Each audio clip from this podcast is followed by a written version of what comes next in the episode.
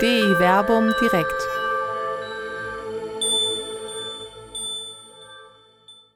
Der Zölibat.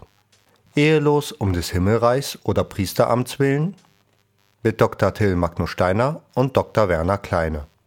Der erste Applaus ist schon gespendet. Der Kameramann klatscht in die Hände. Das ist für uns das Zeichen, dass wir starten können. Herzlich willkommen heute Abend zu DI Verbum direkt hier im Berliner Plätzchen. Und wenn Sie uns live im Internet verfolgen, auch an den Screens im World Wide Web. Ich begrüße dich, Till, in Jerusalem. Mein Name ist Werner Kleine, äh, hier von der katholischen Citykirche in Wuppertal. Und du kannst selbst ein paar Takte zu dir selbst in Jerusalem sagen. Ich bin dein Gegenpart, der Alttestamentler aus Jerusalem, Till Magnus Steiner. Und wir betreiben zusammen ja den Blog De Verbum, in dem wir jede Woche uns mit gesellschaftlichen, politischen und kirchlichen Themen aus biblischer Perspektive auseinandersetzen. Und heute Abend haben wir das Langformat. Wir nehmen das Thema Zölibat und betrachten das aus biblischer Perspektive. Wir haben so ein bisschen Hänger in der Leitung. Man äh, hört immer so einzelne Worte von denen nicht. Ob das mit dem Thema des Abends zusammenhängt, weiß ich nicht. Wir gucken mal. Äh, denn du wirst ja hier live aus äh, Jerusalem zugeschaltet via Internet. Ähm, klappt eigentlich immer ganz gut. Wir gucken mal, dass wir durch diesen Abend kommen, sonst müssen wir zwischendurch nochmal die Leitung neu aufbauen. Ja, du hast schon gesagt, das Thema ist äh, der Zölibat, ehelos um des Himmelreiches willen. Großes Thema. In der katholischen Kirche wird oft davon, auch in diesen Tagen, von vielen wieder gesprochen, dass der Zölibat ja ein großes Geschenk sei. Ich persönlich bin immer etwas skeptisch, äh, äh, wenn hütere Herren in der Kirche an dieser Stelle von Geschenken reden. Denn die Frage ist, wer schenkt da wem etwas und was ist mit einem Geschenk, das man nicht will? Das kann man ja auch ablehnen. Ja? Also der Zölibat ist bei uns in der römisch-katholischen Kirche ja seit mehreren hundert Jahren mit äh, der Priesterweihe verbunden. Es kann nur derjenige zum Priester geweiht werden, der den Zölibat gelobt, wobei es auch da Ausnahmen gibt, denn in einer Reihe der äh, äh östlichen Kirchen, der mit Rom unierten Kirchen äh, des Nahen Ostens, kennt man verheiratete Priester. Auch hier in Deutschland kommt es hin und wieder vor, dass es verheiratete Priester gibt, etwa wenn ein äh, evangelischer Christ zum katholischen Glauben konvertiert, der vielleicht in der evangelischen Kirche schon Pfarrer war, dann bleibt auch der erstmal verheiratet. Also diese ganze Rede von dem Zölibat, der mit dem Priesteramt verbunden sei, hat doch sehr, sehr viele Facetten.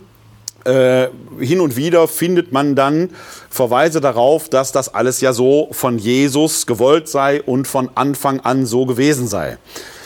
Allein an dieser Stelle muss man schon ein wenig ein Fragezeichen machen, denn es gibt schon zwei Stellen im Neuen Testament, auf die wir heute Abend nicht näher eingehen werden, die darauf schließen lassen, dass doch die Apostel wenigstens verheiratet waren und offenkundig auch ihre Familien, ihre Frauen nicht lebenslang alleine lassen mussten oder sollten. Man denke nur an die Schwiegermutter des Petrus, die von Jesus ja geheilt wird, oder aus dem ersten Korintherbrief der Hinweis des Apostels Paulus im ersten Korintherbrief Kapitel 9 Vers 5, wo er im Rahmen von Unterhaltsverpflichtungen der Gemeinde gegenüber ja diejenigen, die den Glauben verkünden, darauf hinweist, dass auch die Apostel ihre Frauen mitnahmen bei ihren Verkündigungsreisen. Also die haben äh, ihre Frauen oder ihre Familien nicht verlassen, sondern nahmen die quasi mit auf Reisen. Also die Rede davon, dass von Anfang an äh, auch die Nachfolger äh, Jesu und die in der engeren Nachfolge waren, zölibatär gelebt hätten, hat doch ein Geschmäckle und kann aufgrund des neutestamentlichen Befundes so nicht bestätigt werden. Gleichwohl finden wir natürlich im Neuen Testament durchaus, ich sag mal, das Lob der Ehelosigkeit und da ist auch vom Wert der Ehelosigkeit die Rede. Da sind es vor allen Dingen zwei Stellen, die immer wieder angeführt werden und die werden wir uns heute Abend etwas näher ansehen. Ich habe ja gesagt, ich habe an den Abenden normalerweise den Part, dass ich als Alttestamentler etwas zum Thema beitrage aus der Perspektive des Alten Testaments. Das ist jetzt beim Zölibat schwierig, weil Zölibat ist etwas sehr Christliches, auch in der Rezeption. Das Ideal der Ehelosigkeit existiert im Alten Testament nicht. Ganz im Gegenteil dazu haben wir eben kein Ideal der Ehelosigkeit, sondern das Ideal oder sozusagen die Pflicht sogar zur Ehe und zur Zeugung in der Ehe. Das heißt, in der Welt des Alten Testaments gilt das Prinzip, dass Dynastien fortgeführt werden, Und Dynastien heißt in dem Falle nicht nur der König, sondern auch Priesterdynastien werden familiär weitergeführt über die Generation. Und generell das Weltbild der Aufteilung der zwölf Stämme, die Israel konstituieren, lebt davon, dass die Stämme, wozu ja auch die Priester gehören, die Leviten, sich durch die Geschichte fortpflanzen und so weiter existieren. Also gibt es kein Ideal der Ehelosigkeit im Alten Testament. Man kann sogar noch einen Schritt weiter gehen, dass sogar es negativ dargestellt wird. Wir haben so Aussagen bei dem Weisheitslehrer Jesus Sirach zum Beispiel, dass ein Mann ohne Frau sinnlos durch die Welt irrt und keinen Platz findet.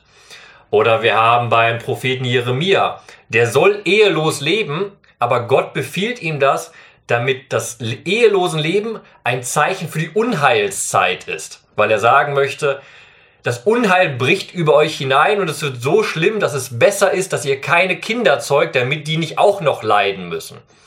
Also haben wir da auch wieder ein negatives Bild davon gedacht.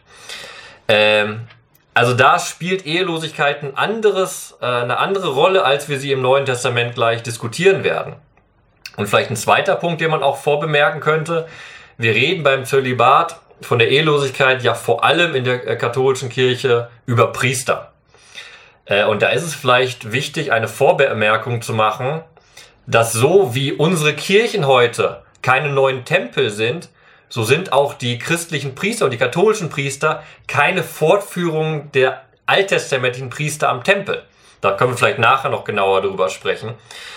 Das ist aber wichtig zu sagen vorher, weil natürlich im Alten Testament die Priester verheiratet waren. Und es gibt sogar spezifische Gesetze im Buch Levitikus, wen die Priester heiraten durften. Sie durften eben keine Huren heiraten, keine geschiedenen heiraten. Es gibt bestimmte Gesetze, die da wieder äh, aufgefahren werden. Man darf aber jetzt eben nicht den Fehler machen und sagen, guck doch mal, im Alten Testament ist Ehelosigkeit kein Ideal und der Priester darf heiraten. Das führt uns bei der Debatte über den Zölibat gar nicht voran, wie wir eben gleich genau besprechen werden, wenn wir sehen werden, zum Beispiel beim ersten Korintherbrief, wer spricht da? Paulus. Und warum spricht er, wie er spricht? Aber diese Vorbemerkung wollte ich halt gut verständlich kurz vorher machen, damit da nicht Missverständnisse aufkommen können. Ich glaube, dieser Hinweis auf die Besonderheiten des, ich nenne es mal neubundlichen Priestertums, äh, ist in sich auch nochmal sehr wichtig. Dieser Hinweis ist mir umso wertvoller, als dass wir ja vor einigen Wochen diese Diskussion um äh, diesen Artikel Josef Ratzingers hatten, den er in dem äh, Buch, das Kardinal Sara herausgegeben hat, wo er ja genau diese Verbindung zieht, die man in meinen Augen gar nicht ziehen kann und zwar aus vielen Gründen nicht ziehen kann. Denn wenn wir in die Septuaginta schauen, und das muss ich ja tun als Neutestamentler, weil die ja im Neuen Testament zitiert wird, dann wird da für den Priester im äh, levitischen Sinne äh, immer das Wort Hierois gebraucht. Der hohe Priester ist dann auch ein Archihierois oder ein Archihierois. Äh, und dieser Begriff taucht im Neuen Testament, wenn er denn auftaucht, immer für die Christen auf, also für die Glaubenden, die jetzt dem allgemeinen Priestertum angehören. Das, was wir heute als Priestertum kennen, gibt es im Neuen Testament ja schon nicht. Da kennen wir Episkopoi, also Bischöfe, die aber eher eine funktionale Aufsichtsfunktion haben im ausgehenden ersten Jahrhundert. Und wir kennen den Diakonos, also den Diakon, die aber auch nicht die Rolle spielten, die heute Diakone in unseren Gemeinden spielten, sondern die eher so eine Art, äh, ja, für die Armenfürsorge oder für die Verwaltung der Kirchengüter zuständig waren. Was wir heute als Priestertum kennen, kommt ja im zweiten Jahrhundert erst zum Vorschein als äh, äh, die Episkopoi Mitarbeiter brauchten, um die größer werdenden Gemeinden halt entsprechend zu versorgen. Das kann das Wirken des Heiligen Geistes sein, wie mein Doktorvater Helmut Merklein immer sagte. Und dann fügt der Augenzwinkern hinzu, muss es aber nicht. Also man kann daraus jetzt nicht folgern, weil es das im Neuen Testament nicht gibt, dass das alles bloße Erfindung sei. Nein, gerade darin kann sich der Heilige Geist auswirken, dass die Kirche dahin gekommen ist, auf jeden Fall. Man darf aber eben auch nicht den Fehler machen, nicht nur nicht den Fehler machen, es aus dem alten Bund herzuleiten oder aus dem, dem, ersten Bund herzuleiten. Man darf auch nicht den Fehler machen, das aus dem Neuen Testament so ohne weiteres herzuleiten, was gerade für unsere Diskussion um den Zölibat äh, oder die Ehelosigkeit um des Himmelreiches willen umso wichtiger ist, ob man diese Querverbindungen immer so zwingend ziehen kann. Äh, wir befinden uns heute am 11. Februar. Für morgen ist ja äh, das apostolische Schreiben Papst Franziskus angekündigt, mit dem er auf die Amazonien-Synode eingeht. Man hört da dies und das. Äh, definitiv werden wir erst morgen erfahren, was da drin steht. Skeptiker, die offenkundig Zugang zu diesem Text hatten oder zu Entwürfen des Textes haben, warnen vor allzu großen Revolutionen. Hier und da ist aber wohl schon durchgesickert, äh, äh, dass der Papst wohl mit dem Gedanken äh, spielen mag. Man muss das ja alles am Vorabend des 12. Februar mit großer Vorsicht formulieren, dass dann vielleicht doch in Amazonien Diakone zu Priestern geweiht werden könnten, die dann, sofern sie verheiratet sind, natürlich äh, äh, vorläufig weiter verheiratet bleiben können. Warum sage ich vorläufig? Weil beim Tod der Ehefrau dann auch das Zölibatsgelübde entsprechend greifen würde und eine Wiederheirat bei denen dann, ähnlich wie bei anderen Diakonen, ja verunmöglicht ist, entsprechend unmöglich ist. Das soll aber dann auch schon, äh, bevor wir jetzt über diese kirchenpolitischen Dinge allzu lang diskutieren, aber es war, deswegen war auch dein Hinweis nochmal wichtig, um das richtig einordnen zu können. Also man muss bei all dem, was wir heute sagen, immer sehr vorsichtig sein und darf nicht vorschnell einen Willen Jesu konstatieren, der sich dann da auswirkt.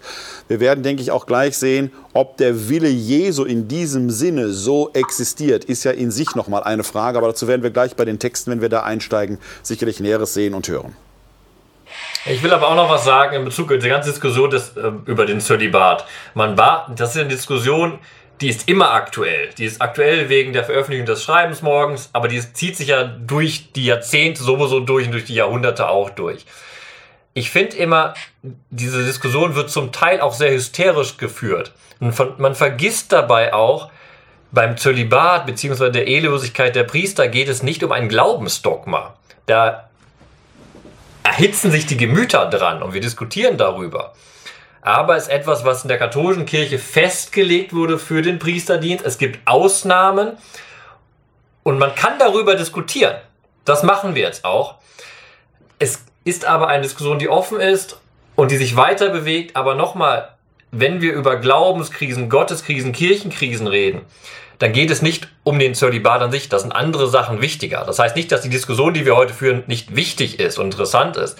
Aber muss, das Thema ist ein Reizthema aber man muss es auch einordnen können auf der Hierarchie der Bedeutungen. Und da ist das Zölibat eben ein Reizthema, aber kein äh, Glaubensdogma-Streitsthema. Ja. Auch das nochmal ein ganz wichtiger Hinweis. Ich habe da heute noch mit einem unserer Weihbischöfe darüber diskutiert, äh, der uns in der Citykirche besucht hatte, der Weihbischof Schwaderlapp. Der fragte so, welche Themen so auf der Straße virulent sei, weil wir hier in Wuppertal mit unserer City Pastoral raus auf die Straßen und Plätze der Stadt gehen. Und da muss ich ganz ehrlich sagen, auf der Straße interessiert sich weder jemand für den Zölibat noch für die Frage, äh, welche Rolle die Frau in der katholischen Kirche spielt im Sinne des Priestertums der Frau. So wichtig die Fragen theologisch sind, und genau da möchte ich dir zustimmen, in den Augen der Welt sind die nicht so hoch, hochrangig, wie wir sie gerne hätten. Es sind bestenfalls polarisierende Themen, mit denen man Schlagzeilen produzieren kann. Aber sie sind nicht so lebensrelevant für die Menschen, wie wir das vielleicht intern gerne hätten äh, und suggerieren würden. Das ist das ähm, muss man einfach auch zur Kenntnis nehmen. Nichtsdestotrotz ist das Thema natürlich wichtig, weil es innerkirchlich sehr emotional geführt wird. Und noch etwas Zweites möchte ich an dieser Stelle hinzufügen. Wenn die Kirche so kreativ war, und das habe ich ja in einem meiner DI Verbum Artikel äh, äh, geschrieben, in dem Beitrag ähm, ein allzu lautes Schweigen, ähm, wenn die Kirche so kreativ war und in der Lage war, in der Kraft des Heiligen Geistes im zweiten Jahrhundert das Amt des Priesters einzuführen, dann gilt dieses Wirken des Heiligen Geistes und die daraus folgende Kreativität, Lösungen zu finden, natürlich heute genauso. Das heißt, sich auf den Standpunkt zu stellen, das ist alles im Willen Jesu begründet, ist schon speziell und steht dem Wirken des Geistes möglicherweise im Weg. Also da muss man diese Dialektik, muss man natürlich aushalten und in dieser Dialektik auch entsprechend leben. Aber bevor wir jetzt dann doch zu allzu politisch bleiben, denn wir sind ja hier, um das Wort Gottes auch ein wenig zu sich selbst kommen zu lassen, äh, schauen wir einfach mal in den Text. Und wir beginnen mit einem der in Anführungszeichen vermeintlichen Gewährstexte für den Zölibat. Den finden wir im Matthäusevangelium im Kapitel 19 und da die Verse 3 bis 12. Ähm, normalerweise halten wir es ja immer so, bei neutestamentlichen Texten liest du, bei alttestamentlichen Texten ich. Aber beim letzten Mal hatten wir vereinbart, dass ich lese, weil wir nicht wissen, Gerade heute Abend, wo die Verbindung ja schon speziell war. Ja. Also, ich lese Matthäus 19, die Verse 3 bis 12 in der Einheitsübersetzung von 2016. Da kamen Pharisäer zu ihm, um ihn zu versuchen und fragten, darf man eine Frau aus jedem beliebigen Grund aus der Ehe entlassen? Er antwortete, habt ihr nicht gelesen, dass der Schöpfer... Oh, meine Brille. Da ist ein Druckfehler hier drin. Dass der Schöpfer sie am Anfang männlich und weiblich erschaffen hat und dass er gesagt hat, darum wird der Mann Vater und Mutter verlassen und sich an seine Frau binden und alle zwei werden ein Fleisch sein. Sie sind also, sie sind also nicht mehr zwei, sondern ein Fleisch. Was aber Gott verbunden hat, das darf der Mensch nicht trennen. Sie sagten zu ihm, wozu hat dann Mose vorgeschrieben, der Frau eine Scheidungsurkunde zu geben und sie aus der Ehe zu entlassen? Er antwortete, nur weil ihr so hartherzig seid, hat Mose euch gestattet, eure Frauen aus der Ehe zu entlassen. Am Anfang war das nicht so. Ich sage euch, Wer seine Frau entlässt, obwohl kein Fall von Unzucht vorliegt und eine andere heiratet, der begeht Ehebruch. Da sagten seine Jünger zu ihm, wenn das Verhältnis des Mannes zur Frau so ist, dann ist es nicht gut zu heiraten. Jesus sagte zu ihnen, nicht alle können dieses Wort erfassen, sondern nur die, denen es gegeben ist.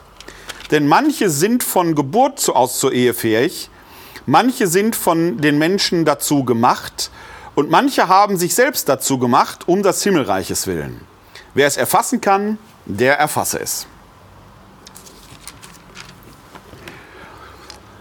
Das Erste, was auffällt, ist, dass dieser Passus über die Ehelosigkeit um des Himmelreiches willen, der am Ende dieses Textes steht, nicht einfach so vom Himmel fällt, als Anweisung, ihr sollt ehelos leben, sondern er ist eingebettet in einen größeren Kontext, in dem es um die Frage der Ehescheidung geht.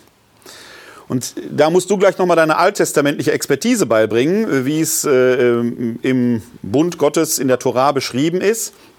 Hier steht ja davon geschrieben, dass ein Mann einer Frau eine Scheideurkunde geben kann und dann gilt diese Ehe als geschieden. Und Jesus, und das ist typisch für Jesus, dass er die Torah nicht außer Kraft setzt, sondern sie in einen neuen Rahmen setzt. Er verschärft hier auch keine Regel.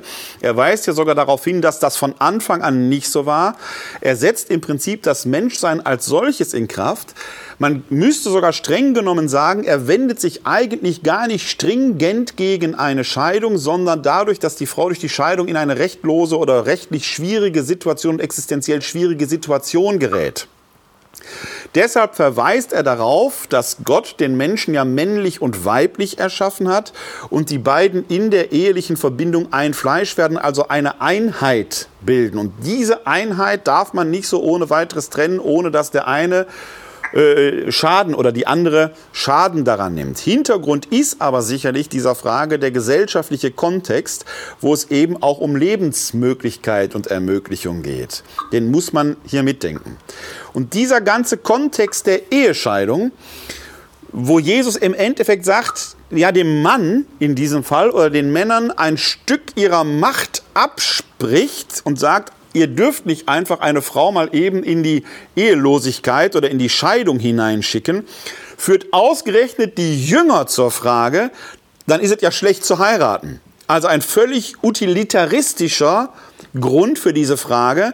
Den fällt quasi das Gesicht herunter, kann man sagen, und sagen, also die sind völlig entgeistert darüber, dann lohnt es sich nicht zu heiraten. Und in diese Situation hinein sagt Jesus etwas zur Ehelosigkeit. Es geht also nicht primär um die Ehelosigkeit um des Himmelreiches willen, sondern es geht um die Frage, lohnt es sich dann überhaupt noch zu heiraten? Eine Frage, die wir gleich völlig anders motiviert, auch bei Paulus quasi subsumieren können, aber bei dem kommt es aus einer ganz anderen Motivation heraus. Jetzt antwortet Jesus darauf mit diesen Versen, die ich gerade gelesen habe. Nicht alle können dieses Wort fassen, sondern nur die, denen es gegeben ist. Denn manche sind von der Geburt an zur Ehe unfähig, manche sind von den Menschen dazu gemacht und manche haben sich selbst dazu gemacht, um des Himmelreiches willen. Wer es fassen kann, der fasse es. Wenn wir jetzt in den griechischen Text hineinschauen, und da sind unsere Übersetzungen, unsere deutschen Übersetzungen immer sehr, sehr harmlos, ich lese Ihnen jetzt einfach mal das griechische Wort für Eheunfähigkeit vor. Da steht im griechischen Wort, im griechischen Text das Wort eunuchos oder das entsprechende Verb dazu eunuchestai. Eunuch muss man jetzt nicht übersetzen, glaube ich. Und Eunuchestai heißt zum Eunuchen gemacht werden. Das heißt, wenn ich diesen griechischen Begriff, der ja in unserer deutschen Sprache durchaus auch einen Klang hat, denn in Eunuch steckt ja jemand drin, der seine Männlichkeit verloren hat, der entmannt worden ist. Und wenn ich jetzt mal diesen griechischen Begriff, der im Deutschen immer sehr schön abgeschliffen umschifft wird, dann werden Sie merken, dass dieser Satz im Munde Jesu plötzlich eine Härte bekommt, wo man sich fragen kann, meint er das so? Oder gibt es sich möglicherweise eine polemisch, satirisch überspitzte Komponente im Wort Jesu, die natürlich plötzlich diese Hochheiligkeit der Ehelosigkeit, die wir immer subsumieren, plötzlich völlig entwaffnet und der völlig den Boden entzieht. Ich versuche diesen Text jetzt mal mit diesen Begriffen zu unterlegen, dann würde Jesus nämlich sagen, wenn ich diesen griechischen Begriff ins Deutsche hinein übernehme, Jesus sagte zu ihnen, nicht alle können dieses Wort erfassen, sondern nur die, denen es gegeben ist. Denn manche sind von Geburt an Eunuchen, manche wurden von den Menschen zu Eunuchen gemacht und manche haben sich selbst dazu gemacht. Und sie merken, und dann steht dann um des Himmelreiches willen und sie merken, dass da plötzlich eine ganz andere Sache mitschwingt. Es ist plötzlich gar nicht das hehre Ziel einer Ehelosigkeit, sondern jemand hat sich oder wurde des geschlechtlichen Triebes schlicht und ergreifend beraubt. Entweder weil von Geburt an da ein Defekt war, eine Impotenz, oder weil er von Menschen dazu gewaltsam gemacht wurde, mehr oder weniger gewaltsam. Das gab es damals häufiger, dass Sklaven zu Eunuchen gemacht wurden oder jemand hat sich selbst entmannt. Da mag schon bei Matthäus etwas anklingen, was wir dann bei den Wüstenvätern teilweise haben, dass die sich, um den Dämon des Sexuellen abzuwehren, selbst entmannt haben. Das ist natürlich so auf die Spitze getrieben, dass sie an dieser Stelle allein schon aufgrund der griechischen Wörter, die hier verwendet werden, merken, so ganz einfach als hehres Ziel einer Ehelosigkeit um des Himmelreiches willen ist hier so ohne weiteres gar nicht drin. Jesus sagt diese Worte, aber in diesem polemisch überspitzten Klang kann man doch die Frage stellen, hat er das wirklich so gemeint? Meine Antwort wäre, schwierig, wenn er es nicht polemisiert hat. Es ist genau, es ist eine unglaubliche Spannung gerade in diesen letzten Worten, was du sehr schön dargestellt hast. Dieser Begriff des Eunuchen ist bei uns eben dieses Entmannende, etwas durchaus negativ besetztes. Man könnte es auch sagen, fast ein Schimpfwort, wenn man es auf andere Personen anwendet weil es dann ein Kontrast wird zu um des Himmelreichs willen, das ja durch und durch positiv besetzt ist. Also haben wir eine Spannung in dem Begriff drinne und das ist eine Spannung, die er bewusst im Kontext seiner Bibelauslegung benutzt. Dazu, um das zu erklären, muss ich einen Schritt zurückgehen, was wir eben gesagt hatten über das Ehescheidungsrecht. Du hast ja schön dargelegt, Jesus hebt das Gesetz nicht auf, sondern er macht etwas sehr, sehr typisch Jüdisches, er bringt verschiedene Textstellen miteinander in den Dialog. Jetzt haben wir eben die Aussage, dass es erlaubt ist, eine Scheidung einzureichen, eine Scheidungsurkunde auszustellen an die Frau. Das ist eine sehr, sehr schwierige Stelle im Buch Deuteronomium, weil dort seit jeher in der jüdischen Tradition diskutiert wird, was sind Scheidungsgründe. Der hebräische Text ist da sehr, sehr offen. Und genau darauf spielt auch diese Stelle an. Was sind mögliche Scheidungsgründe? Jesus antwortet aber gar nicht exegetisch auf diese Frage, was steht da spezifisch. Ich habe mir rausgeschrieben, im Deuteronomium steht als Scheidungsgrund, wenn die Frau etwas Anstößiges an sich hat. So, also wird im Judentum damals zur Zeit Jesu und später auch diskutiert, was dieses anstößig ist. Aber Jesus nimmt diese Frage nicht auf, sondern er nimmt eine andere Bibelstelle heran um das auszulegen, was da steht. Und dann geht er zurück zur Schöpfungsgeschichte und sagt eben, was in Genesis 2,24 ist das, glaube ich, steht, dass Mann und Frau ein Fleisch werden. Das muss man kontextualisieren. In der Schöpfungsgeschichte wird ja die Frau aus dem Menschen geschaffen, aus dem Mann herausgeschaffen. Und in dem Moment, wenn der Mann die Frau sieht, bricht er in Jubel aus und sagt, das ist Bein von meinem Bein, Fleisch von meinem Fleisch. Das heißt, in der Vereinigung von Mann und Frau ereignet sich sozusagen wieder diese Einheit, die bei der Schöpfung in Mann und Frau aufgeteilt wurde. Jetzt argumentiert Jesus genau mit dieser Stelle gegen das Scheidungsrecht. Und jetzt muss man mitlegen zur Diskussion, die du gerade angestoßen hast am Ende. Damit sagt Jesus ganz, ganz deutlich, der Mensch ist dazu bestimmt, eine Ehe einzugehen. Der Mann wird nur wieder wirklich wahres, eines geschaffene Fleisch von Gott, wenn er zusammen mit der Frau ist. Das war das, was ich vorhin einführend gesagt hatte, dass sozusagen im Alten Testament kein Ideal der Ehelosigkeit gibt, sondern eine Pflicht zur Ehe sozusagen, eine Pflicht zur Zeugung auch, weil ein Fleisch sein bedeutet auch ein neues Fleisch hervorbringen. Ein Kind ist ja sozusagen das Ergebnis von diesem einen Fleisch. Und diese Stelle spielt er jetzt also an, um einerseits zu sagen, Nein, eigentlich sollt ihr euch nicht scheiden lassen, außer wenn Unzucht vorliegt, also wenn dieser Bund gebrochen wird. Und dann geht er zu der Frage der Ehelosigkeit. Wenn er jetzt aber gerade betont hat, dass der Mann doch gerade zur Ehe hinstreben muss, weil das sein schöpfungsgemäßer Auftrag ist, so vollendet er Schöpfung wieder, dann wird auf einmal dieser Begriff des Eunuchen sehr, sehr krass zum Kontrast. Weil das ist ja genau das, sich ein Mann, der sich selbst entmannt, das entspricht nicht dem Schöpfungsauftrag. Aber dann geht's ja weiter in dem Text, aber dieses Entmannen, das entgegen dem Schöpfungsauftrag ist, das soll um des Himmelreiches Willen geschehen. Das heißt, dieser Text bringt hier eine, ein Riesenfragezeichen vor den Leser und spielt damit, ohne, glaube ich, eine Antwort geben zu wollen. Es ist eben kein positives, um des Himmelreichs willen Ehelosigkeit leben, ist der Auftrag, den uns Jesus gibt, sondern diese Mehrfachbetonung, wo er sagt, nicht alle können dieses Wort erfassen und wer es erfassen kann, der erfasse es, deutet genau auf diese Spitze hin, die so in beide Richtungen sehr, sehr stark schillert. Ja. Das hatten wir ja auch schon ein, ein paar Mal hier, dass wir haben das Wort Gottes ja hier immer nur in Schriftform liegen. In der Regel schwarze Striche auf weißem Grund. Wir wissen nie, wie hat Jesus das betont? Es gibt keine Aufnahmen, die uns äh, Tonfall, Mimik, Gestik überliefern. Und da wird ja sehr oft dieses, wer es erfassen kann, der fasse es, als Auftrag, sich darum zu bemühen, das zu erfassen, um ein Verstehen. Was aber, wenn Jesus das völlig ironisch gesagt hat, wer sowas glaubt, das ist ja nicht zu fassen. Ich paraphrasiere jetzt etwas, ja. Und genau darin liegt in meinen Augen die Spitze. Genau, also du hast das sehr gut aus alttestamentlicher Sicht auch hier eingeführt. Es geht letzten Endes gar nicht hier groß um das Lob, sondern es geht ja um eine Abwehr der Frage der Jünger. Wenn es jetzt so sein soll, wie du sagst, dann lohnt es sich ja nicht zu heiraten. Und dann führt Jesus sehr polemisch, sehr krass dieses Beispiel des Eunuchen wir kennen die heute in unserer Gesellschaftskultur nicht, aber damals gab es die ein und sagte, manche sind von Geburt an so, manche sind mehr oder weniger gewaltsam von Menschen dazu gemacht haben, manche haben das selbst gemacht, warum auch immer.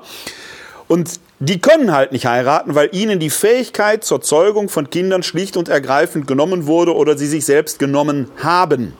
Daraus kann ich eigentlich gar keine Ehelosigkeit um des Himmelreiches willen ableiten, außer dass manche behaupten, ich habe das um des Himmelreiches willen gemacht. Und hier kommt dann dieses, wer es fassen kann, der fasse es, eher als skeptische Bemerkungen hinein, weil die genau damit am, am, am Schöpfungswillen Gottes ja vorbeilaufen. Interessant auch, dass danach die Verse kommen, wo es um Segnung der Kinder geht. Ja, man brachte Kinder und Jesus segnet die Kinder an dieser Stelle. Also selbst diese Nachkommenschaft kommt innertextlich, dramaturgisch danach in den Blick. Wo sollen denn bitte schön Kinder herkommen, wenn jetzt alle ehelos um des Himmelreiches willen leben würden? Und ich glaube, du hast gerade sehr schön auch noch was aufgemacht, was auch wichtig ist bei biblischen Texten und hier ganz extrem wichtig ist, auch gucken, wer redet zu wem warum. Weil der Begriff des Eunuchen, das ist ja eine Antwort auf die Aussage der Jünger, die sagen, dann ist es doch am besten, keine Ehe zu führen. Und dann benutzt er ja gerade, es geht hier nicht um was praktisch ist, es geht nicht um was am besten ist, sondern kommt er mit dem krassen Bild des sich selbst entmannten Mann. Es geht eben nicht um den Vorteil Ehe ja oder nein, sondern er macht ein komplett krasses Gegenbeispiel und sagt, dass eine radikale Entscheidung eine Ehelosigkeit, das ist kein Abwägen von Gütern, sondern eine radikale Entscheidung. Das ist das Bild des Eunuchen ja, was da aufgemacht wird. Und wenn du das jetzt mal auf die Spitze treibst, wie gesagt, man muss bei diesem griechischen Begriff des Eunuchen bleiben. Es geht eben nicht einfach um Ehelosigkeit als äh, spirituelles Ideal, sondern es geht hier um die physische Komponente, die damit verbunden ist. Wenn du heute einen Mann hättest, der sich willentlich selbst entmannt hätte oder entmannen würde, der wäre wär ein Fall für einen Psychiater. Das muss man ganz klar sagen. Das ist nichts, was in irgendeiner Weise im Bereich normaler psychischer Disposition veranlagt ist. Und das muss man bei diesem Text immer mitdenken, dass Jesus ja hier ein Wort gebraucht, das von einer hohen physischen Valenz ist. Das ist eben keine Spiritualisierung, die wir erleben, sondern es ist eine physische Valenz, die damit verbunden ist. Klammer auf. Bei Paulus finden wir den Begriff des Eunuchen auch, nicht im Zusammenhang der Debatte um die Ehelosigkeit, sondern bei Paulus taucht er im Galaterbrief auf, übrigens da im Zusammenhang der Frage der Beschneidung. Da bezeichnet er nämlich diejenigen, die sich, obwohl sie getauft sind, beschneiden lassen als Verschnittene. Da taucht dieses Wort im Griechischen auch auf an dieser Stelle, in einem ganz anderen Kontext. Weswegen erwähne ich das jetzt hier? Weil man merkt, es ist ein offenkundig damals schon, ähnlich wie wir es heute brauchen, ähm, Begriff gewesen, der äußerst polemisch und polarisierend gebraucht werden konnte, mit dem man Dinge einfach auf die Spitze getrieben hat. Also gegen jede Form der Spirit möglichen Spiritualisierung. Ja, also ich, ich finde, dass diese Stelle ist wunderbar, um einzusteigen, diese ganze Zölibatsdebatte, weil es genau da deutlich wird, wie wie krass die Aussage dem damaligen Kontext ist, dieser Ehelosigkeit. Wenn er das eben zuspitzt auf diesen Eunuchen, das ist eben genau das, da geht es um etwas radikal in dem Kontext eigentlich nicht Denkbares. Und das haben wir ja schon in diesem Kontext, was ich gesagt hatte, Schöpfungsauftrag gegen Ehelosigkeit, Eunuchentum, was da radikal zugespitzt wird. Ich will aber einen Schritt weiter gehen, was man auch bei dem Punkt bedenken muss und was man in die Stelle nicht reinlesen darf. Natürlich kann man jetzt sagen, derjenige, der das sagt, Jesus, lebt ehelos nach den, nach den Evangelien, die uns vorlesen. Er hat keine Familie gegründet, er hat keine Kinder gezeugt. Er war aber kein Eunuch. Das ist genau der springende Punkt. Ähm, und vielleicht noch ein zweiter Punkt, den man in dem Kontext auch kurz anreden kann. Es gibt ja andere Stellen, also wir haben wir eine Aussage, wir hängen uns an der Debatte auf, das Zölibat, Ehelosigkeit oder Eunuchentum um des Himmelreichs willen. Wir haben ja auch Aussagen, ich glaube im Lukas-Evangelium, wo darüber gesprochen wird, dass nach der Auferstehung die Menschen eben wie Engel leben werden. Und dann kommt dieses Ideal, wie Engel leben heißt eben ohne Ehe, ohne Geschlechtsverkehr. Und dann der Sprung hin sozusagen ein eheloses Leben ist ein engelgleiches Leben schon im, im Hier, im Hier und Jetzt. Das sind interessante Gedanken, die kann man von Lukas Stelle ein bisschen herleiten. Aber man muss vorsichtig sein, in der Stelle, über die wir hier reden, da geht es nicht darum. Da ist eben nicht, es, wir reden nicht über engelgleiches Le äh, Leben, sondern wir reden über ein Eunuchentum, was hier als Kontrast aufgebaut wird zum eigentlichen Schöpfungsauftrag, der das höchste Gut ist in den Worten Jesu. Das darf man nicht vergessen. Das, was hier als Schriftwort angeführt wird von Jesus, zielt auf die Schöpfungsordnung hin, dass Männlein und Fräulein Frau, Männlein und Fräulein, Mann und Frau zusammen eine Ehe schließen sollen und Kinder zeugen sollen. Das ist der wichtige Kontext dieser Aussage. Was auch nochmal zeigt, wie wichtig immer ist, diese äh, Schriftstellen nicht aus den Kontexten herauszureißen, sondern zu gucken, wodurch ist diese Äußerung jeweils motiviert. Und da bildet eben genau dieser Rahmen der Schöpfungsordnung, in den die Ehe hineingeordnet ist. Und auch da nochmal interessant, wir haben in den Ohren ja immer, Gott schuf den Menschen als Mann und Frau was ja, äh, im Hebräischen kenne ich den Urtext jetzt aus Genesis nicht, aber ich kann ihn jetzt nur aus der Septuaginta äh, äh, heraus zitieren und auch im Neuen Testament steht da eben, stehen da keine Substantive als Mann und Frau, sondern da steht eben männlich und weiblich, was ja diese Binarität, die man immer darunter äh, versteht, in sich eigentlich auflöst, wenn er den Menschen männlich und weiblich erschafft, könnte es ja theoretisch zumindest grammatisch sogar auf den einzelnen Menschen hingeordnet sein, was eher eine, was keine Polarität im Sinne von zwei Polen bedeutet, sondern was eher eine eine, eine Skalierung bedeutet, äh, äh, auf der der einzelne Mensch sich dann quasi zuordnet, was er in der gegenwärtigen äh, Zeit, wo es um Genderfragen und äh, Transsexualität und Transgender und so weiter geht, ja noch mal eine ganz andere Dynamik hineinbringt. Aber da kann ich jetzt nicht beurteilen, wie der hebräische Urtext da funktioniert. So, äh, so weit habe ich nicht nachgeguckt, da bist du der Fachmann. Du kannst natürlich aufwendig zitieren. Ne? Das geht jetzt sehr weit, die Diskussion will ich gar nicht aufnehmen, aber ich will Exkurs draus machen und eben genau das sagen. Dass der biblische Text spricht ja bewusst von der Schaffung des Adam, nicht als der Name Adam, sondern Ha-Adam, genau. des Menschen. Richtig. Genau. Und genau. dann wird aus diesem Ha-Adam, diesem geschaffenen Menschen, wird nachher der Mann, wenn Mann ja. und Frau geschaffen sind. Ish und Isha. Das ist ja genau auch dieses Wortspiel, wenn davon aus ein Fleisch. Am Anfang steht Ha-Adam. Und aus diesem Ha-Adam wird dann ein Mann und eine Frau. Das ist das Bild, was da ausgesagt und was auch diesen Schöpfungsauftrag auf dem, Kon äh, auf dem Hintergrund des Alten Testaments so grundlegend wichtig macht, dass eben dieses eine wieder entsteht durch die Ehe. Und nochmal, das habe ich jetzt zweimal betont, will es nochmal betonen, das ist ja genau der Punkt. Das ist der springende Punkt, den Jesus hier macht. Ihm geht es um die hohe Bedeutung der Ehe. Ihm geht es nicht um die hohe Bedeutung der Ehelosigkeit. Auch nicht auf die Frage äh, der Jünger. Die Jünger fragen ja gerade, ah, dann ist es doch besser gar nicht zu heiraten, obwohl Jesus vorher deutlich gemacht hat, welche hohe Bedeutung die Ehe im Schöpfungsauftrag hat. Ja. Ne? Also äh, das ist genau der springende Punkt. Also diese Frage der vermeintlichen Ehelosigkeit um des Himmelreiches willen ist ja leer eine polemische Spitze gegen diese Frage äh, äh, der Jünger. Sie ist kein Lob der Ehelosigkeit, gerade aufgrund der Semantik, die Jesus hier benutzt, die im Deutschen leider weder bei Luther in der Luther-Übersetzung noch in der Einheitsübersetzung entsprechend äh, gewürdigt wird, ne? sondern da wird einfach dieses schöne Wort Eunuchos auf Ehelosigkeit oder Eheunfähigkeit hingedeutet. Aber im Deutschen erkennt man gar nicht, warum soll jemand der eheunfähig sein.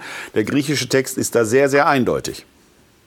Ich bin mir nicht ganz sicher, aber es ist immer gut, ein Lob auf die Zürcher Bibel zu setzen, äh, zu sagen. Ich glaube nämlich, in der Zürcher Bibel wird genau dieser Begriff des Eunuchenseins mit übersetzt.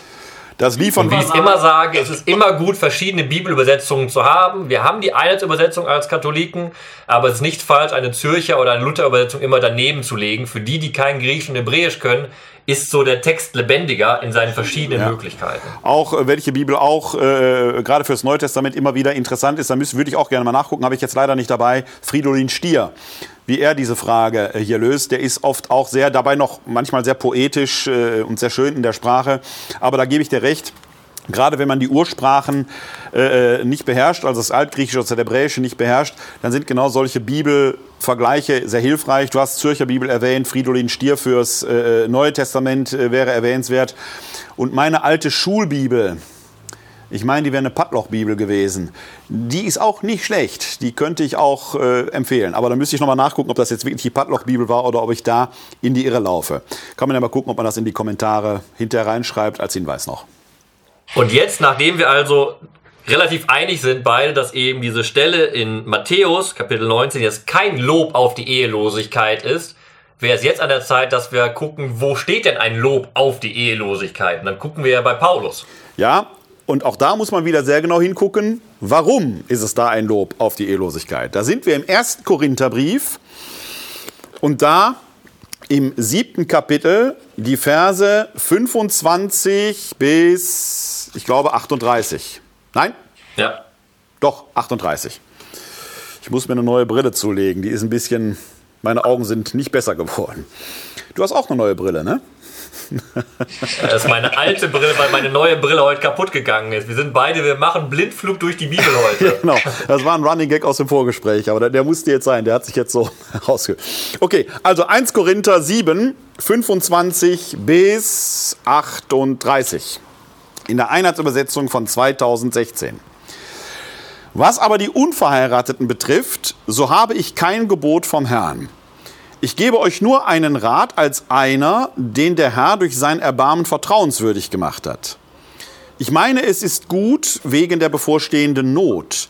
Ja, es ist gut für den Menschen so zu sein.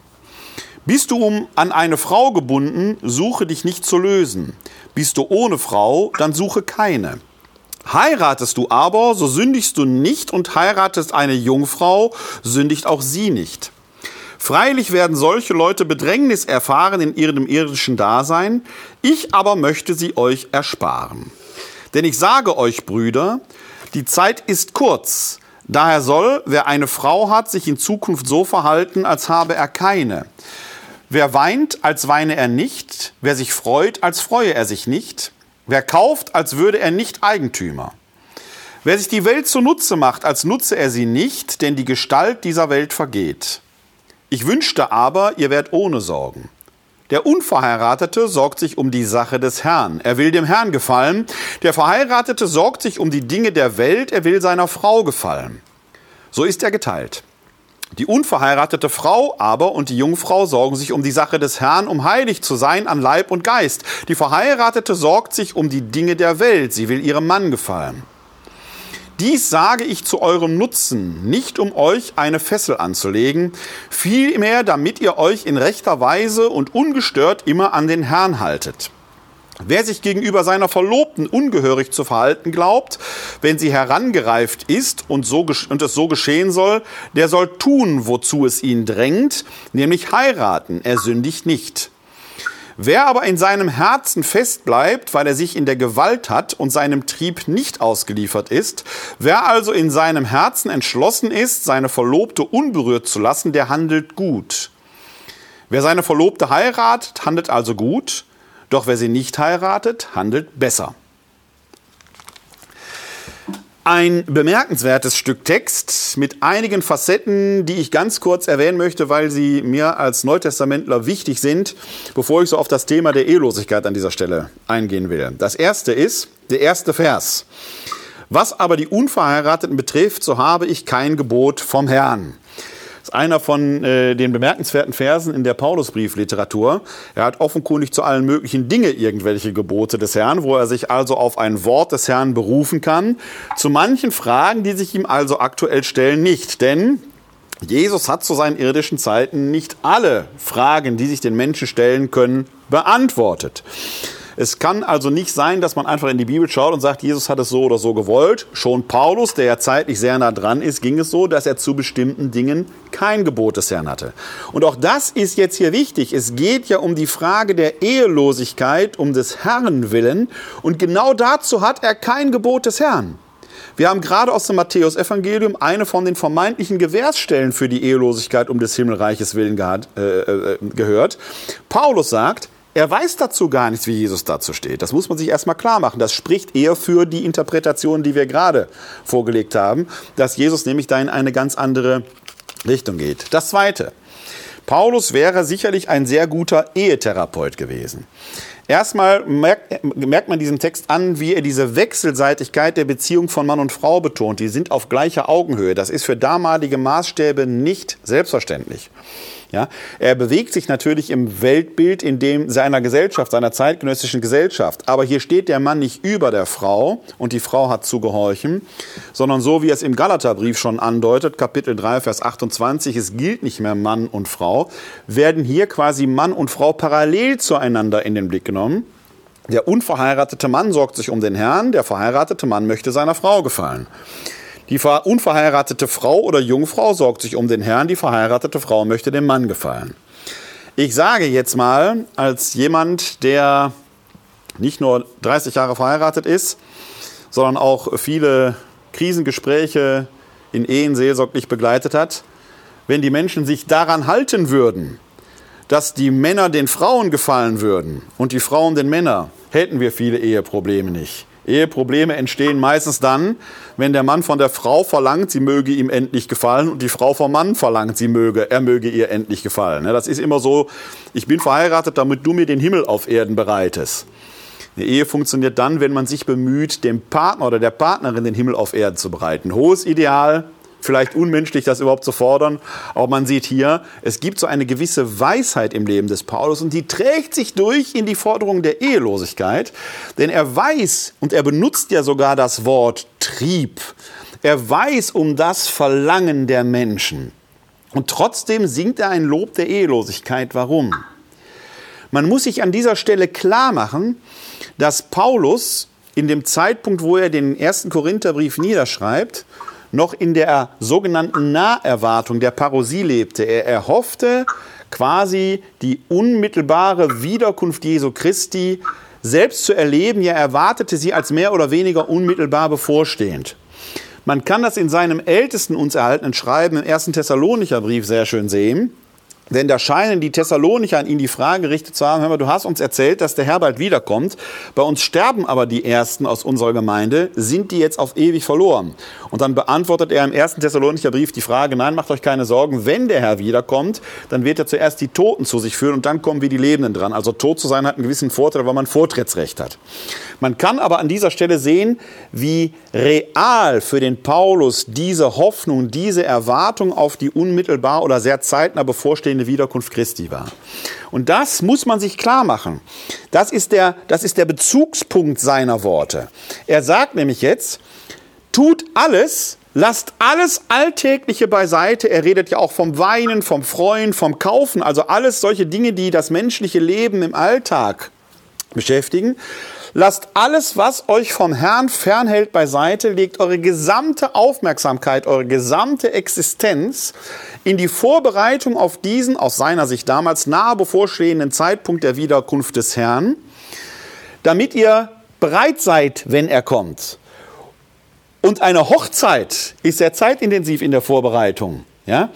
Die hält euch davon ab. Also bereitet euch vor, heiratet nicht. Und jetzt kommt wieder die Weisheit des Paulus. Wenn euch dieses ehelosig, ehelose Verhalten, ehelose Vorbereiten auf die Vorbereitung des Herrn, man merkt daran, man denkt gar nicht in dem Sinne lebenslang Jahrzehnte, sondern wir reden über Wochen, Monate vielleicht, also einen verhältnismäßig kurzer Zeitraum.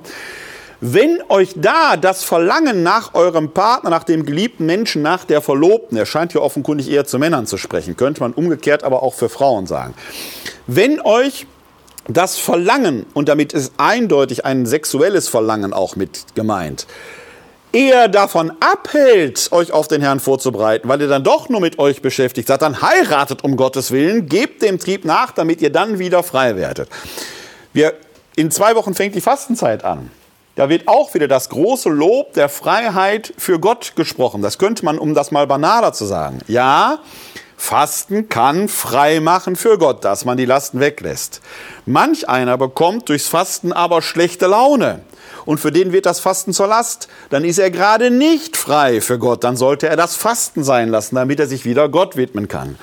Also, das ist genau diese Intention des Paulus. Man muss bei dem klar haben, er erwartet die Wiederkunft Christi. Das ist der Bezugspunkt. Es gibt keine Ehelosigkeit um des Himmelreiches willen, sondern eine Ehelosigkeit um des Herrn willen, dessen Ankunft, dessen Wiederkunft als unmittelbar bevorstehend erwartet wird. Klammer auf, und dann bin ich fertig, dann bist du erstmal dran. Wir befinden uns im Jahr 2020. Wenn Jesus im Jahr 30 gestorben ist, warten wir seit 1990 Jahren auf die Wiederkunft des Herrn. Und es scheint sich nicht so zu ereignen, wie Paulus es erwartet hat. Es mag sein, dass es in fünf Minuten passiert, ist aber vielleicht auch unwahrscheinlich. Das heißt, diese Motivation des Paulus, es ist nur eine kurze Zeit, hat heute seine argumentative Kraft verloren. Das Lob, das er hier auf die Ehelosigkeit singt, im Sinne, es ist nur noch eine kurze Zeit, funktioniert heute angesichts der großen Zeitspanne, in der wir uns auf die Wiederkunft Christi in der Kirche vorbereiten, funktioniert so nicht mehr ohne weiteres. Der Text funktioniert und funktioniert nicht. Pass auf. Erstens ist genau das wichtig, was du gesagt hast in Bezug auf den historischen Kontext. Paulus argumentiert da in der Gattung der Apokalyptik. Damals gab es im Jüdischen weit verbreitet Bücher, die eben angekündigt haben, dass das Weltgericht, das Gottesgericht hereinbrechen wird und die Weltordnung, wie sie ist, aufhören wird zu sein. Und genau in dem Kontext finden wir vergleichbare Worte, zum Beispiel in der Baruch-Apokalypse. Einfach mal, ich habe den Text rausgeschrieben. Das, da ist es zum Beispiel, das finde ich, das resoniert im Endeffekt auch bei Paulus wieder. Also in der Baruch-Apokalypse heißt es, Brautleute, betretet nicht das Brautgemach. Jungfrauen, lasst, eure Krän lasst, lasst eurer Kränze Schmuck. Ihr Frauen, betet nicht um Kindersegen. Weswegen sollen sie mit Schmerzen noch gebären? Nur um mit Seufzen zu begraben. Diese Texte reden davon, dass so viel Unheil passieren wird, dass man jetzt nicht mehr heiraten soll. Man soll keine Familie gründen. Man soll keine Kinder zur Welt bringen, weil das Gottesgericht bevorsteht. Jetzt redet Paulus nicht über das Gottesgericht, sondern so das Hereinbrechen, Hereinbrechen des äh, Königreiches Gottes. Ist aber genauso, was du wichtig sagst, etwas unmittelbar bevorstehendes, das so die Welt verändern wird, dass man sich jetzt darauf vorbereiten muss, auf nichts anderes. Dieser historische Kontext greift heute nicht mehr. Man lebt den Zölibat nicht, weil man erwartet, dass in jedem Moment Jesus zurückkommen wird. Natürlich leben wir als Christen so, als würde er immer wieder kommen, aber diese Vorstellung, dass alles schon vorbei ist, gibt es in dem Falle nicht, sondern wir haben uns in der Welt eingerichtet seit 2000 Jahren. Jetzt ist aber der Text äh, auf zweierlei Seite doch, glaube ich, interessant und wichtig auch im heutigen Diskurs. Erstens, man muss ja vielleicht auch anmerken, dass wir beide reden heute Abend über den Zölibat und wir sind beide glücklich verheiratet. Das nehme ich jetzt von dir mal an und bei mir weiß ich es. Ich bestätige das. Ich bestätige das. Bestätigst das. Wobei ich es bei dir nicht weiß, aber ich hoffe das. Aber wenn du das sagst, glaube ich dir. Du musst auf meine Aussage vertrauen. Meine Frau hört im Hintergrund mit, daher kann ich es nicht anders sagen. Wie war das mit der Brille noch? Gut, das lassen wir jetzt mal. Aber worauf ich hinaus will in dem Text ist, Paulus betont mehrfach, mindestens zweimal, was mir jetzt direkt ins Auge fällt, dass die Ehe an sich keine Sünde ist. Das kann man ja auch mal hervorheben. Die Ehe ist also nichts Schlechtes. Er macht am Ende des Textes halt den Unterschied zwischen dem Guten und dem Besseren. Jetzt entscheidet sich Paulus, und das wird ja ab Vers 25 deutlich, dass er eben aus seiner Lebensführung für sich geschlossen hat, dass Ehelosigkeit das zu bevorzugende ist. Das heißt, wir haben hier seine Meinung aus seiner apostolischen Lebensführung. Und die die kann einem aufstoßen als verheirateter Mensch. Weil wenn dann der Vorwurf kommt, als Verheiratete ist man nicht komplett mit dem Herzen bei Gott. Das sagt er ja im Endeffekt. Äh, man, man konzentriert sich auf den Ehepartner und nicht auf Gott. Das ist im Endeffekt, zumindest für mich, ich weiß nicht, wie es für dich anhört, aber ein Schlag in die, in die Magengrube. Ich glaube nicht, dass meine Ehe meine Gottesbeziehung verhindert. Ich glaube aber, das will Paulus auch gar nicht sagen, weil wir merken ja später im Korintherbrief, da redet er ja davon, dass Frauen die Apostel begleiten und somit Frauen auch ihrem missionarischen Auftrag nachkommen und gerade um des Himmelreichs willen missionieren, Gemeinden gründen, Gemeinden führen. Das heißt, Ehe geschieht auch um des Himmelreichs willen, wenn sie christlich geführt wird. Gleichzeitig ist der Text aber, glaube ich, pastoral interessant, weil er trifft doch in unsere heutige Diskussion über den Zölibat hinein, weil es ja auch eine Frage ist, wie zölibatäres Leben heute gestaltet wird. Das ist eine Frage, aber vor allem auch die Frage berechtigt, ist es eine Entscheidung, zölibatär zu leben, um eben komplett sich Gott widmen zu können und der Gemeinde widmen zu können. Dann haben wir oft den Diskurs eben, was andere Leute sagen, es wäre gar nicht möglich, eine priesterliche Existenz zu führen, wenn man noch eine Familie hätte. Das würde Paulus auch so sagen im Endeffekt. Guck mal, wenn du deine Familie noch versorgen musst, wie willst du nebenher noch die Gemeinde versorgen? Das könnte man jetzt diskutieren. Das Argument, glaube ich, zieht nicht komplett, weil ich glaube, auch ein guter Familienvater und guter Ehemann kann einer Gemeinde vorstehen und ein Priester sein.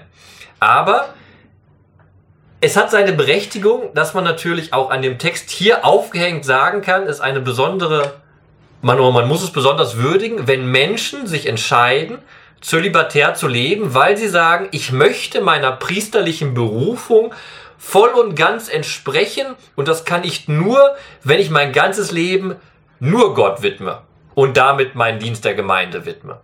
Das ist ein Diskurs, den, den man verstehen kann. Aber, und das ist, glaube ich, der wichtige Punkt, ist ein hohes Gut, was von Paulus gelobt wird. Aber Paulus macht eben deutlich, das gilt nicht für jeden Menschen. Und Paulus macht eben deutlich eben im neunten Kapitel dann, dass ein Apostel auch verheiratet sein kann und das mindert nichts an seinem apostolischen Dienst. Das muss man auch mit bedenken bei der Stelle. Und da wird dieser Text doch höchst relevant über die Frage, welchen Stellenwert denn das zölibatäre Leben in unserem Priesterbild hat. Und da wird eben auch deutlich, der Priester, wenn er sich zum zölibatären Leben entschließt, bringt im Endeffekt sein ganzes Leben zu diesem Dienst an Gott. Gleichzeitig haben wir es ja in der katholischen Kirche, wie wir anfangs auch gesagt haben, auch in der katholischen Kirche gibt es Priester, die ihre Berufung leben und verheiratet sind. Das mindert nichts an, ihrem, an ihrer priesterlichen Berufung. Ja. Und das scheint mir erstmal wichtig zu sein, diese Schlussfolgerung, die ja immer wieder gezogen wird, die auch aktuell immer wieder zur Verteidigung des Pflichtzölibates gezogen wird, der ist schlicht und ergreifend durch die rade Existenz verheirateter Priester innerhalb der römisch-katholischen Kirche, aber auch zum Beispiel in den orthodoxen Kirchen der Boden entzogen. Man kann doch nicht einem verheirateten Priester einer orthodoxen Kirche unterstellen, er würde sich nicht mit ganzem Herzen um seine Gemeinde kümmern. Das ist schlicht und ergreifend eine Unverschämtheit, äh, diese, diese Linie so aufzumachen. Es würde ja auch bedeuten, dass verheiratete Ärztinnen und Ärzte, die in Krankenhäusern arbeiten, ihren Dienst nicht leidenschaftlich versehen würden und so weiter und so weiter. Also das ist ein, ein Luftargument, das so keinen Bestand hat. Es gibt aber noch etwas Zweites. Man muss die Bezugsgrößen achten. Du hast das gerade sehr gut zusammengefasst, weil das der gängigen Argumentationsstruktur entspricht, dass der unverheiratete, der zölibatär lebende Priester ganz für seine Gemeinde da sei. Klammer auf. Auch das ist kein Automatismus. Viele zölibatär lebende Priester wissen ganz genau, wann ihr freier Tag ist, wann sie das Telefon ausschalten und so weiter. Die sind eben nicht die ganze Zeit für ihre Gemeinde. Also dieser Automatismus funktioniert an der Stelle schon nicht. Er entspricht aber auch nicht der paulinischen Argumentationsstruktur, weil bei Paulus nicht die Gemeinde der Referenzpunkt ist, sondern der Herr, näher hin die Wiederkunft des Herrn, wenn die Not kommt. Das ist der Bezugspunkt. Und das hat eine zeitliche Komponente. Die wird nicht am St. Nimmerleinstag erwartet, sondern relativ rasch bevorsteht. Das relativiert alles. Hinzu kommt, dass er sagt, wenn dir diese ehelose Existenz mit Blick auf die nahe bevorstehende Wiederkunft des Herrn zur Last fällt, dann heirate in Gottes drei Namen. Da möchte man doch die Frage stellen, wie viele Priester haben in jungen Jahren, äh, in der Euphorie der Jugend, einen lebenslangen Zölibat gelobt, merken aber nach 10, 15, 20 Jahren, dass er ihnen zur Last wird. Sind sie angesichts dieser Last überhaupt noch noch frei für den Herrn? Können Sie Ihren Dienst frei und mit ganzem Herzen versehen, wenn Ihnen das, was dem Menschsein nu angehört, durch den Schöpfungsauftrag Gottes, wie wir vorhin aus Matthäus äh, ja äh, herausgearbeitet haben, ist der Zölibat dann tatsächlich auch für diesen Menschen überhaupt noch ein Geschenk und eine? Also da, da türmen sich alleine aus der paulinischen Diktion jede Menge Fragen auf, die dem Pflichtzölibat eigentlich den zumindest den biblischen Boden entziehen. Aber da stimme ich dir zu. Natürlich, und genau das ist ja das, was der Paulus sagt, wenn ein Mensch aus freien Stücken für sich diese Ehelosigkeit gelobt und man möchte jetzt mit Blick auf diese Verbindung mit der unmittelbaren Erwartung der, äh, der Erwartung der unmittelbaren Bevorstehung der Wiederkunft des Herrn sagen, und sei es nur für einen zeitlichen Rahmen, da ist, kann kein Mensch was gegen haben. Das ist eine ganz private, persönliche Entscheidung, die dieser Mensch trifft, die hoch zu achten ist. Und dann ist sie auch um des Himmelreiches willen. Und da spielt im Prinzip dieser Schlusssatz äh, aus diesem Absatz eine, äh, Absatz eine wichtige Rolle. Äh, dieses, wer seine Verlobte heiratet, handelt also gut, doch wer sie nicht heiratet, handelt besser. Dieser sogenannte Polo-Mallon-Schluss, da geht es nicht um gut und schlecht, sondern es geht, es, es gibt etwas Gutes, es gibt etwas, das unter bestimmten Voraussetzungen besser ist. Die Voraussetzung ist mit Blick auf die Wiederkunft des Herrn. Die darf man bei Paulus in diesem Punkt eben kontextuell nicht ausblenden. Und auch da nochmal sehr dankbar für den Hinweis, den du gerade aus der Baruch-Apokalypse gebracht hast. Das ist ja ein Gedankenmuster, das ist uns nicht fremd. In den 70er Jahren, als ich jung war, hatten wir die Angst vor einem dritten Weltkrieg. Das Wettrüsten war im Gang und damals sagten viele, lohnt es sich angesichts dieser verderbten Welt, dieses drohenden dritten Weltkriegs, der dann ein Atomkrieg gewesen wäre, lohnt es sich noch Kinder in die Welt zu setzen? Sollte man nicht tun. Heute leben wir in den Zeiten Fridays for Future. Eine der deutschen Protagonistinnen, Lisa Neubauer, was man auch immer von ihr halten mag, gibt in ihrem Buch, auch bei Markus Lanz zum Besten, man soll vielleicht angesichts des Klimawandels und der Klimakatastrophe, die da vermeintlich auf uns zurollt, besser keine Kinder in die Welt setzen. Das heißt, das Denkmuster, aus der Baruch-Apokalypse.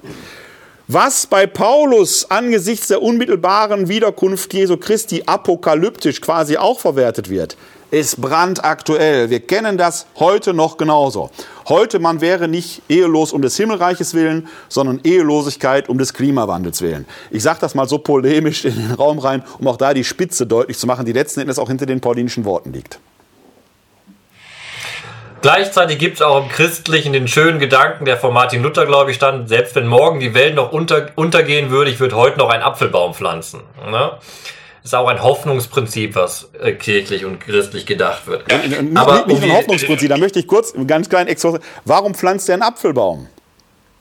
Weil es der Baum der Erkenntnis von Gut und Böse ist, der in diesem Übersetzungsfehler aus dem Lateinischen zu einem Apfelbaum wird. Das ist eben kein Birnbaum, kein Pflaumenbaum oder sonst ein Baum, der pflanzt den Apfelbaum dem, von dem Adam und Eva gegessen haben. Das heißt, er will heute noch das Menschsein in seiner ganzen Qualität auskosten. Mit allem, was dazugehört. Und bei Martin Luther ist es immer auch noch der Baum der vermeintlichen fleischlichen Sünde. Kann man heute nicht mehr so sehen, haben wir lange schon hier bei DE Werbung darüber diskutiert. Aber es ist eben nicht umsonst ein Apfelbaum.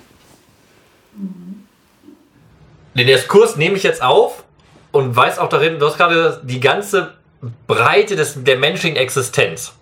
Und wenn wir über den Pflicht, äh, Pflichtzölibat reden und wenn wir das machen, wie wir es hier machen, indem wir biblische Texte angucken, ist es eben auch wichtig zu sagen, zu gucken, was Paulus in diesem siebten Kapitel im ersten Korintherbrief vorher auch sagt. Und ich glaube, da ist dieser Vers 7 in der heutigen Diskussion über den Zölibat bzw. den Pflichtzölibat grundlegend wichtig und interessant.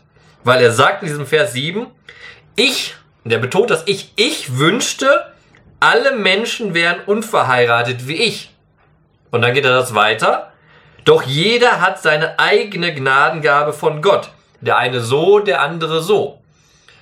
Und wie ich eben gesagt habe, im nächsten Kapitel, im übernächsten Kapitel kommen die Apostel, die auch verheiratet sind. Sondern hier ist die Perspektive eben doch gerade, dass der Zölibat eine Gnadengabe sein kann. Sie kann wirklich ein Geschenk sein an einzelne Personen. Dem würde ich gar nicht widersprechen wollen. Absolut. Und ich habe höchst, und ich habe höchsten Respekt vor Leuten, also vor Priestern vor allem, die den Zölibat leben und darin ihre Berufung sehen und da, darin Kraft schöpfen für ihre priesterlichen Aufgaben aber dem widerspricht ja auch ein bisschen die Idee eines Pflichtzölibates. Paulus hat sich zu dieser Ehelosigkeit bewusst entschieden, weil er für sich glaubt, dass es in seiner Situation das Richtige ist, um seinen apostolischen Auftrag auszuführen. Er widerspricht aber nicht, dass es andere Entwürfe des Apostolischen gibt. Und das können wir übertragen aufs heutige. In der katholischen Kirche haben wir beide Entwürfe. Wir haben den Entwurf eines zölibatär lebenden Priesters und wir haben den Entwurf eines Priesters mit Familie.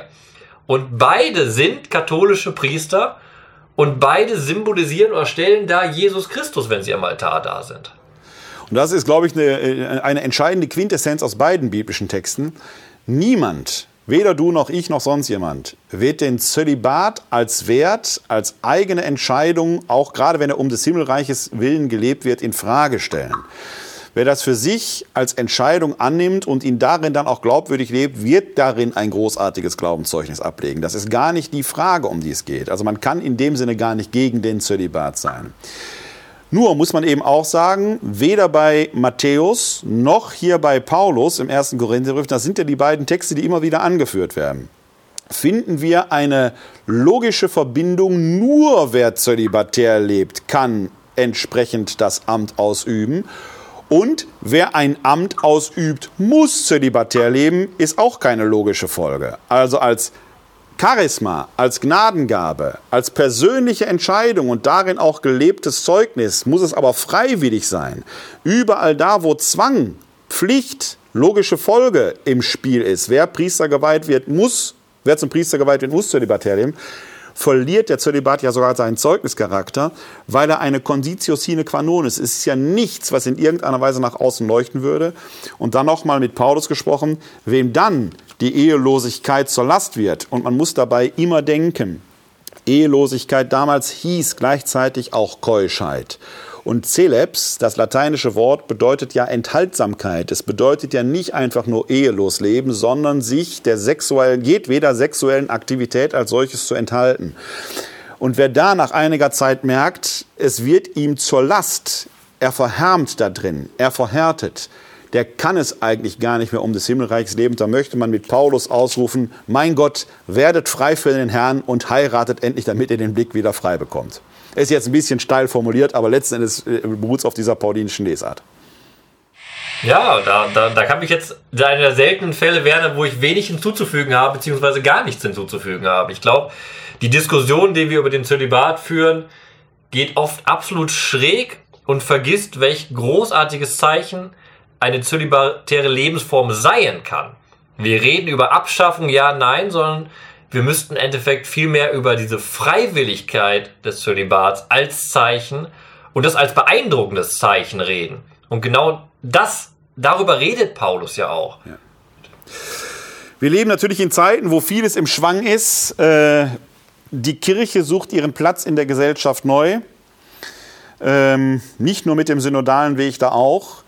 Wir haben dieses Drama um den sexuellen Missbrauch, der zeigt, äh, man muss ja immer deutlich machen, äh, es waren immer Männer mit im, im Klerikergewand, die dort missbraucht haben, die in der MAG-Studie die Rede sind. Also mit dem Zölibat ist es dann nicht so weit äh, her gewesen.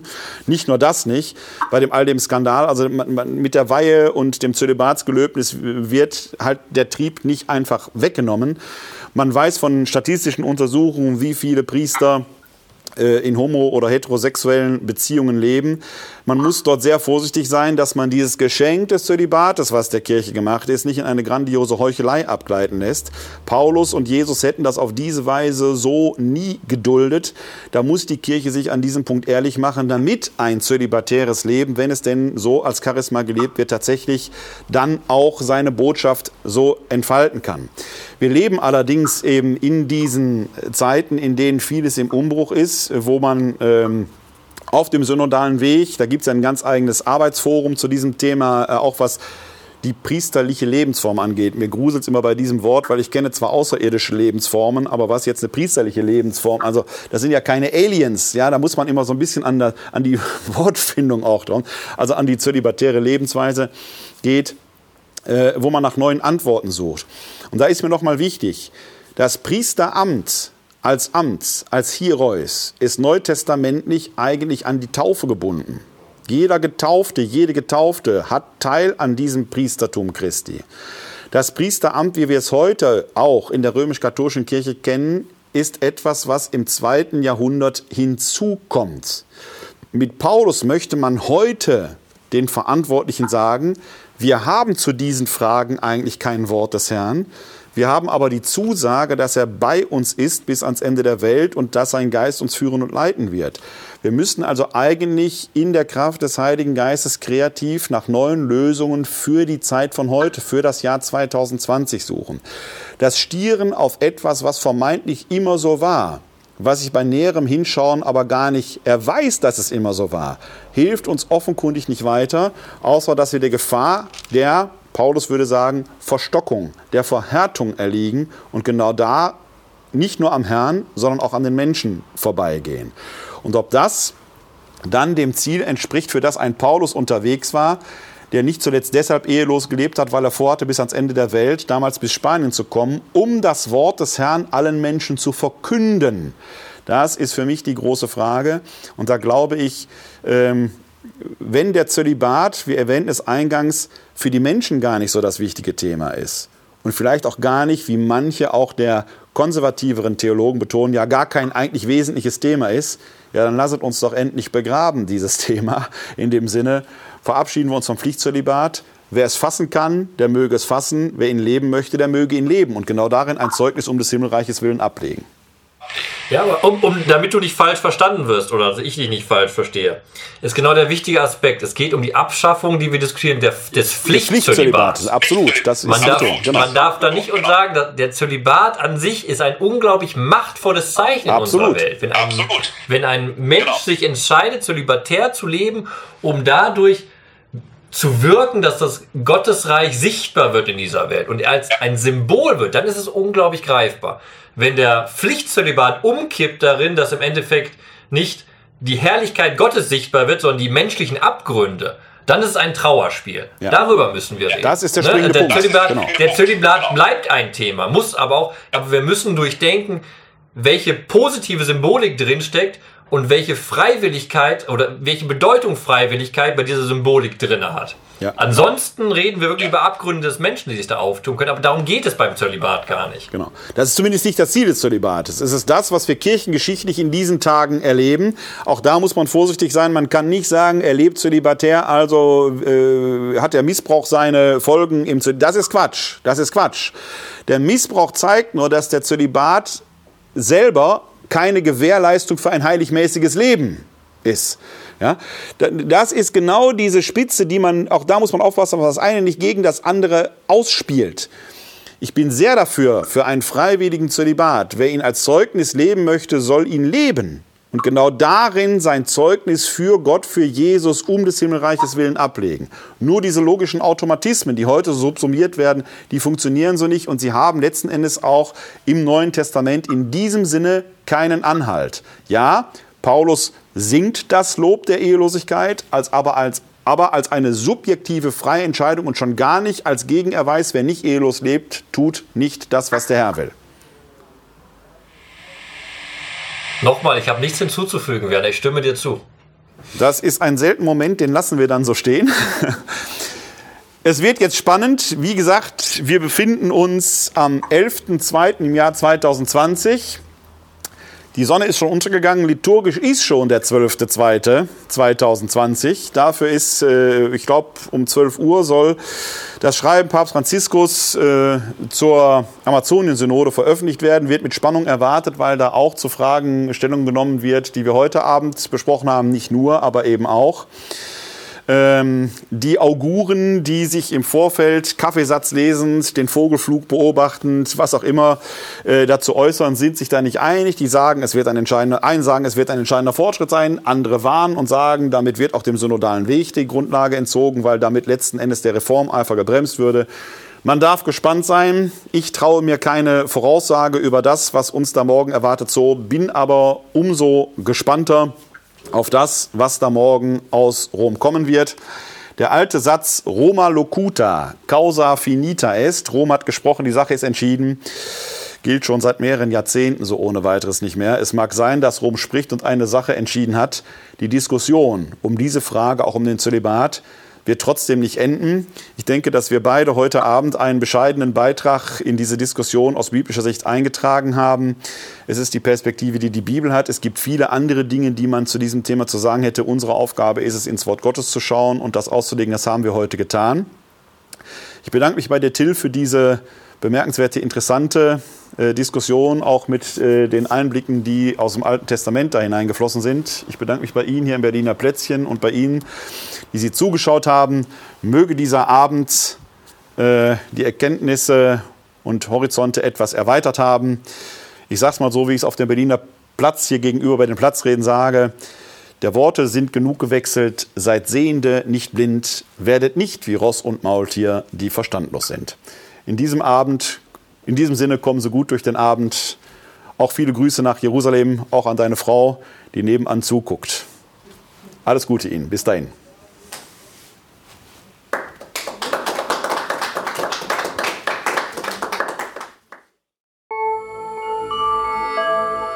www.d-verbum.de